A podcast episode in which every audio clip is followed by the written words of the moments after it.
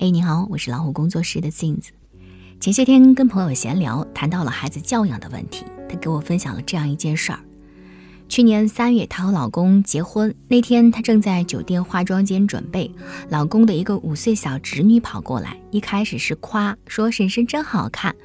她正准备笑着回他的时候，这个小侄女接着来了一句：“婶婶，你什么时候离婚？”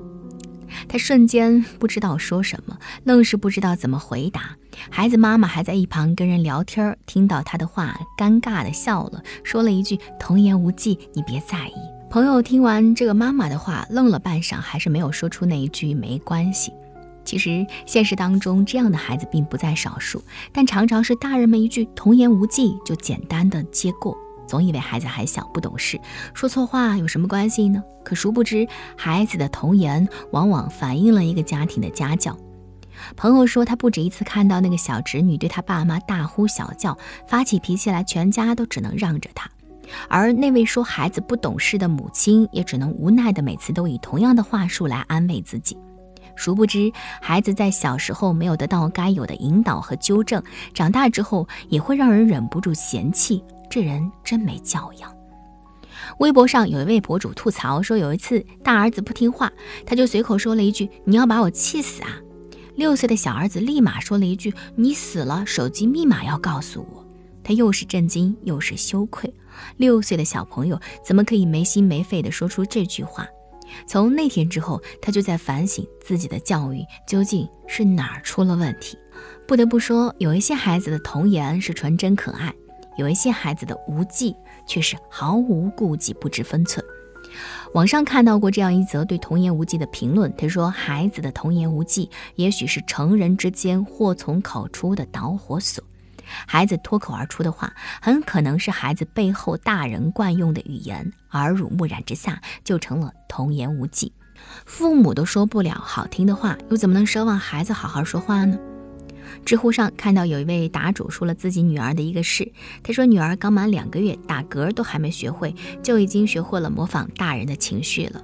每一次给孩子换尿布，他就张嘴啊啊的叫，刚要准备哭，这个时候我只要在笑，他就能瞬间从哭转为笑。但是如果我对他的哭表现的紧张或者漠视，他百分之百会哭。父母的情绪就像蒲公英，一吹散，周围的人都会被沾染上，尤其是对情绪极为敏感的孩子。我见过太多家庭，要么父母吵起架来不管不顾，孩子一个人缩在角落无助的不敢吭声；要么就是利用父母的权威，孩子稍有一点不好就开始打骂，连解释的机会都吝啬给他，自以为是的不断说教。而当孩子长大之后，要么学会了父母大喊大叫的样子，要么变得沉默寡言，心就像是被锁起来一样。看过这样一个漫画，很多时候父母觉得走不进孩子的心里，有没有想过这样的结果其实是自己造成的？你见过大自然界的荒野求生吗？很多动物都会在危险来临的时候立刻变得很安静，甚至是装死，以此来降低被猎物者发现的风险，求得自保。孩子也是一样，最初他们都是活泼开朗的，后来在经受过被忽视、被冷漠、被辱骂、被不理解、被不在乎、被出气之后，他们就爱上了沉默的外衣，因为不说话可以少受点责罚，因为不说话可以少被看见、少被出气。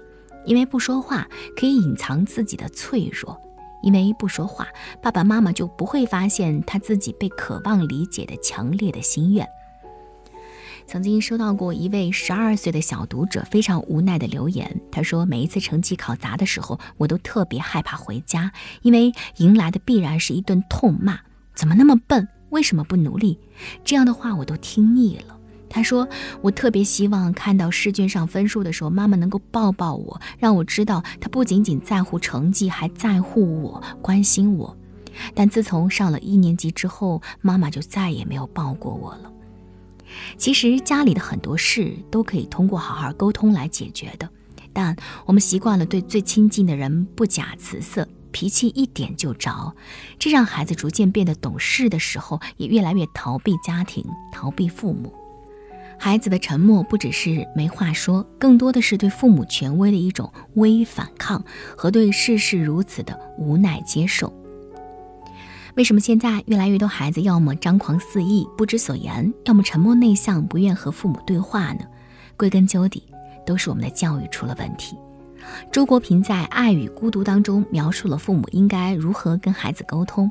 他说：“凡属孩子自己的事情，既不越俎代庖，也不横加干涉，而是怀着爱心加以关注，以平等的态度进行商量。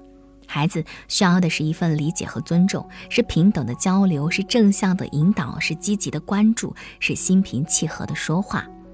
第一，不让情绪主导说话内容和节奏。”很多父母因为工作、生活当中一些事儿，忍不住情绪上头，迁怒无辜的孩子。明明孩子什么也没有做错。如果父母控制不了情绪，尽量先不要说话，可以先告诉孩子：“对不起，爸爸妈妈现在情绪不好，让我先静一静，待会儿再跟你说，行吗？”第二就是孩子说错话的时候，给予一定的惩罚和引导，不要让童言无忌演变成真正的毫无教养。如果孩子说错了话，不要单纯以一句“小孩子不懂事”简单的带过，在当下的时刻就要解释给他听，为什么有的话不可以乱说，并且教会他主动向被冒犯的人道歉。在错误发生的时候，及时引导，会比之后不轻不重的讲道理有用的多。除了引导之外，还可以给孩子制定惩罚措施，比如哪些脏话不可以讲，如果说了要遭受什么样的惩罚。有了规矩，孩子才能知道说话做事的界限。第三，要给孩子解释和表达的机会，多听一听孩子心里的声音吧。孩子考砸了、做错了，不要一味的谩骂，停下来给他解释的机会，让他勇敢的说出自己的想法，哪怕这些想法和你的观点完全相反，他也应该拥有勇敢表达自我的机会。只有孩子愿意表达，我们才能知道他在想什么，他的世界究竟有什么不同，我们才能真正参与进孩子的成长当中。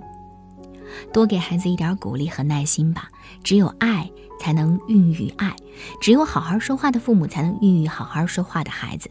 不要让孩子长大成人之后才知道自己成为了一个没有素质、没有教养的代表，也不要让作为父母的我们成为了孩子最亲近的陌生人。我是镜子，更多精彩不要忘记关注我们的微信公众号“老虎小助手”。感谢陪伴。